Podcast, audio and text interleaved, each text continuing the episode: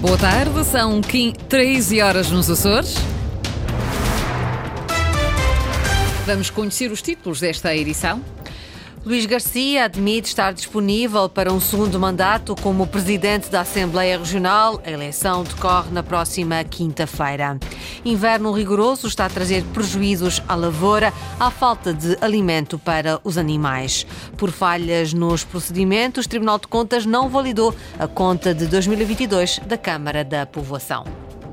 A esta hora estamos com 16 graus em Angra, 17 em Ponta Delgada, 19 em Santa Cruz das Flores.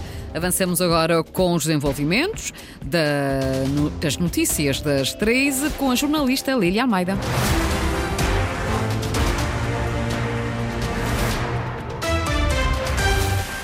Luís Garcia, presidente da Assembleia Legislativa Regional, está disponível para assumir um novo mandato à frente do Parlamento açoriano. Disse esta manhã à Antena Açores. O presidente do Parlamento é eleito no dia da instalação da Assembleia Regional, no próximo dia 22. Dia 22 eh, estarei na Assembleia como deputado e competirá aos seus deputados e elegerem o próximo presidente. Se o seu nome for indicado pela coligação, está disponível? Eh, se for eh, essa a intenção da coligação, ser a própria quem faz essa indicação a falar sobre o assunto e não eu próprio. A senhora de ter uma posição, uma opinião pessoal? Eu tenho uma, uma opinião pessoal que é a daquela que uh, se o meu nome for útil e reunir o consenso num cenário desta natureza para poder uh, continuar a presidir os trabalhos, se fizerem desse trabalho uma avaliação positiva e que de utilidade para o futuro, eh, eu estarei, naturalmente, como qualquer outro deputado, eh, sendo indicado, eh, disponível para essa função. Luís Garcia, entrevistado pela jornalista Ana Paula Santos, diz-se disponível para exercer um segundo mandato à frente da Assembleia Regional se o seu nome reunir um consenso. O presidente tem de ser eleito por maioria, numa altura em que nenhum dos partidos a tem. As condições meteorológicas deste inverno estão a prejudicar a produção de erva nos Açores. Os animais em pastagem necessitam de suplemento. A Federação Agrícola já solicitou apoio do Governo Regional para a importação de alimentos fibrosos. Francisco Faria. Em causa a produção de erva nos Açores, o inverno rigoroso prejudica a alimentação em pastagem. O recurso aos alimentos fibrosos é inevitável. Muitos, muitos animais a destruir completamente as pastagens. O tempo frio, vento e chuvoso constantemente, as ervas não se, não, não se desenvolvem, não crescem. Portanto, há uma grande escassez de alimentos neste momento. Jorge Rita, presidente da Federação Agrícola dos Açores. As associações já solicitaram apoio do Governo Regional. A confirmação deverá chegar na próxima semana com a publicação de uma portaria a definir regras e valores.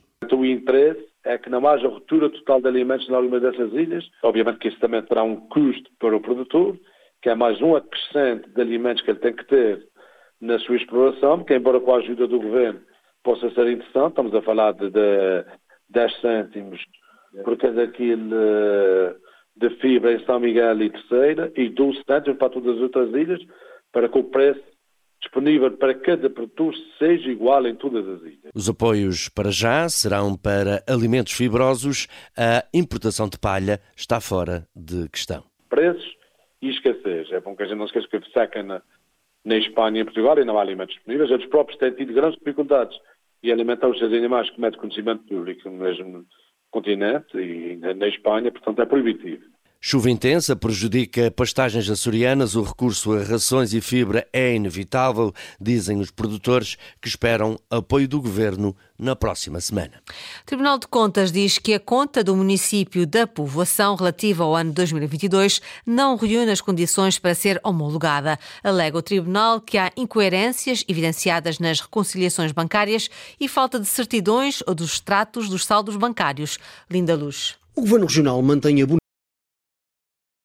Vamos já ouvir a jornalista Linda Luz com a situação do Tribunal de Contas que não homologou as contas da conta de 2022 do município da Povoação. O Tribunal de Contas recusa homologar a conta do município da Povoação referente a 2022 por vários motivos. O primeiro, divergências nas reconciliações bancárias, mas o município justifica dizendo que houve valores que não puderam transitar para o Santander durante a aquisição do Banif por aquela entidade bancária. Faltam também certidões e extratos bancários Logo, não foi possível certificar alguns dos saldos apresentados. Consequência disto, não foi feita a demonstração numérica da conta do município relativa a 2022. No relatório divulgado hoje, o Tribunal de Contas refere ainda que no anexo às demonstrações financeiras não há informações referentes a trabalhadores, nomeadamente salários, ordenados, contribuições para a Caixa Geral de Aposentações ou para a Segurança Social, nem de subsídios, férias e deslocações. No contraditório, o município diz que esta apresentação não é relevante para a leitura das demonstrações financeiras. O Tribunal recomenda maior precisão da informação financeira produzida e uma maior preparação dos anexos às demonstrações financeiras e orçamentais. Hoje foi também divulgado o relatório de verificação interna de contas do município do Nordeste, que foi validado pelo Tribunal de Contas. Alterados os critérios para atribuição de incentivos à fixação de professores nos Açores. A portaria, já publicada em Jornal Oficial, determina os grupos, disciplinas e escolas carenciadas de docentes. Mas os sindicatos consideram que é necessário regulamentar outro tipo de incentivos. Ricardo Freitas. O Governo Regional mantém a bonificação de 0,5 valores por cada ano de de serviço para os professores que pretendam fixar-se nas escolas da região. Numa portaria publicada em Jornal Oficial, a Secretária Regional de Educação, Sofia Ribeiro, explica que é no ensino básico, no ensino especial e na área de informática que existem maiores carências. É uma portaria que define quais são os grupos de recrutamento carenciados e em que, neste, ilhas ou escolas, para poder incentivar os docentes em sede dos seus concursos a fazerem, quando possível, escolhas, depois podem ter uma bonificação no seu concurso seguinte. Mas António Fidalgo, do Sindicato Democrático dos Professores, entende que este incentivo não traz qualquer vantagem. No fundo, não estamos a promover absolutamente nada, porque o docente só usufrui deste, desta bonificação, que até o máximo de três valores, no momento em que eh, decide concorrer e usa aquele, naquele concurso para sair daquela escola para ir para outra. O Sindicato de Professores fala de outros incentivos, por exemplo, a nível pecuniário e de apoio à habitação, que não foram ainda implementados. O que nós precisamos é de que os incentivos já estão previstos no Estatuto e que não estão ainda regulamentados e outros que sejam necessários sejam efetivamente criados. Só dessa forma é que nós vamos promover a fixação de docentes, a estabilidade do corpo docente e a atração de docentes para as escolas da região. Sofia Ribeiro lembra que o orçamento para 2024 previa apoios que não foi ainda possível implementar, porque o documento foi entretanto chumbado. O problema é que agora estes incentivos só poderão entrar em vigor em 2025. Sendo que uh, a haver a aprovação de um orçamento, um novo orçamento que contenha esta norma, como é o nosso desejo, de podermos então explorar a condição de abrirmos estes incentivos também às mobilidades em afetação e às contratações a termo. Nos Açores, há carência de docentes no ensino pré-escolar, no primeiro ciclo do ensino básico e no ensino especial em quase todas as escolas da região. Há também falta de professores nas disciplinas de educação visual e tecnológica e de biologia e geologia na escola básica e secundária das Flores e ainda na disciplina de inglês na escola básica e secundária Muzinho da Silveira, na Ilha do Corvo. Foram detidos nos Estados Unidos quatro imigrantes açorianos pela suspeita de envolvimento na morte de um bebê.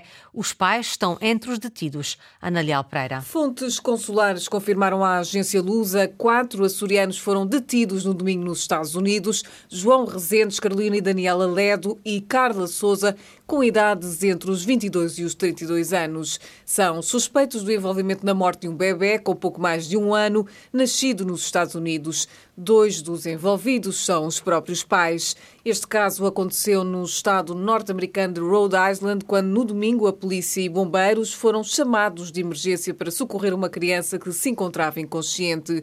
Para além de não respirar, a criança apresentava hematomas significativos na cara, afirmam as autoridades. Depois de manobras de salvamento, a morte foi declarada no hospital. Em comunicado da polícia são levantadas suspeitas aos moradores e após uma investigação, três mulheres foram acusadas de negligência de menores e o homem acusado de homicídio involuntário, de abuso infantil em segundo grau e de negligência de menores. Segundo autoridades locais, João Rezendes, um dos detidos, já teria antecedentes criminais em Portugal num caso relacionado com violência doméstica. As três mulheres aguardam julgamento em liberdade e o suspeito já foi presente a um juiz de instrução. Elementos da PSP da GNR realizaram nova vigília de protesto esta manhã por melhores condições salariais, exigindo um suplemento de missão idêntico ao atribuído à Polícia Judiciária. Desta vez foi nos aeroportos do país, entre eles o aeroporto, o aeroporto de Ponta Delgada. A concentração decorreu entre as 6 e as 8 da manhã. Rui Motinho, dirigente sindical, explica o porquê da escolha dos aeroportos. Aeroportos é mais uma valência que a PSP adquiriu e uh, hoje decidimos fazer a, a, vigília à porta dos aeroportos para demonstrar que é mais um sítio que nós uh, ficamos com, com responsabilidade e não estamos a ser devidamente compensados por tal. O que é certo é que uh, vigílias, concentrações, protestos e ainda não há fumo branco para aquilo que são as vossas reivindicações. Qual é o estado de espírito neste momento destes homens? Todos nós estamos eh, cansados, os elementos estão cansados, eh, mas estão, acima de tudo, desiludidos com, com o governo e com a inércia que ele tem sistematicamente a Ehm, recusado-se a apresentar propostas válidas e soluções para as nossas reivindicações. Rui Matinho, dirigente sindical, entrevistado pela jornalista Luísa Couto, os elementos da PSP e da GNR têm protagonizado vários protestos para exigir um suplemento idêntico ao atribuído à Polícia Judiciária, uma contestação eh, iniciada há mais de um mês. O Lusitânia recebeu e venceu o Alverca B por 1-0, uma partida em atraso da 13ª jornada do Campeonato de Portugal. Camilo Durano foi o autor do único golo do encontro à passagem do minuto 20. Vitória importante da equipa terceirense, que é agora líder da Série C do campeonato. No final do encontro, Ricardo Pessoa, treinador de Lusitânia, deixou elogios aos seus jogadores. Uma excelente vitória, muito, muito boa mesmo. Uma primeira parte fantástica da minha equipa, a pressionar alto, a encontrar os passos. Tínhamos estudado bem o adversário, mudámos algumas algumas coisas, mas a nossa dinâmica manteve-se igual. Fomos criando situações de perigo. Na primeira parte tivemos o domínio da primeira parte. Na segunda parte, o Alverca, uma excelente equipa também, miúdos com muita qualidade, bem trabalhada, foi-nos criando algumas dificuldades, obrigou-nos a baixar um bocadinho as linhas, mas mesmo assim as melhores oportunidades na segunda parte uh, são nossas. Mas foi um jogo, uma segunda parte muito mais dividida, com ascendente do Alverca, mas sem nunca nos criar grande perigo. No cômputo geral, acho que é uma boa vitória perante uma das equipas mais fortes do campeonato 1-0, vitória sobre o Alverca B, subida ao primeiro lugar da Série C do Campeonato de Portugal com os mesmos pontos do União de Santarém. Os terceirenses voltam a jogar domingo no continente, frente ao Gouveia. Foram as notícias da região, edição das 13 horas com a jornalista Lilia Almeida.